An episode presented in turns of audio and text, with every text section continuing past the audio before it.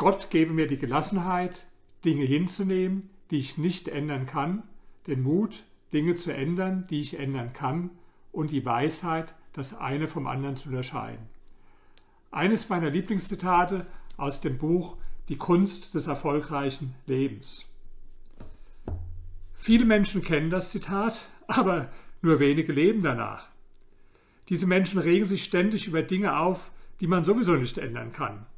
Zum Beispiel das Wetter oder die Vergangenheit. Sie grübeln nach über Dinge, die sie in der Vergangenheit falsch gemacht haben, zerbrechen sich darüber den Kopf. Dabei können sie das nicht ändern. Und auf der anderen Seite fehlt ihnen der Mut, Dinge zu ändern, die sie ändern können. Zum Beispiel ihre Figur oder ihre finanzielle Situation oder ihren Beruf oder ihre Partnerschaft. Es gibt viel mehr Menschen, die handeln nach einem anderen Prinzip. Sie nehmen Dinge hin, die kein Mensch hinnehmen muss, und sie versuchen Dinge zu ändern, die niemand ändern kann.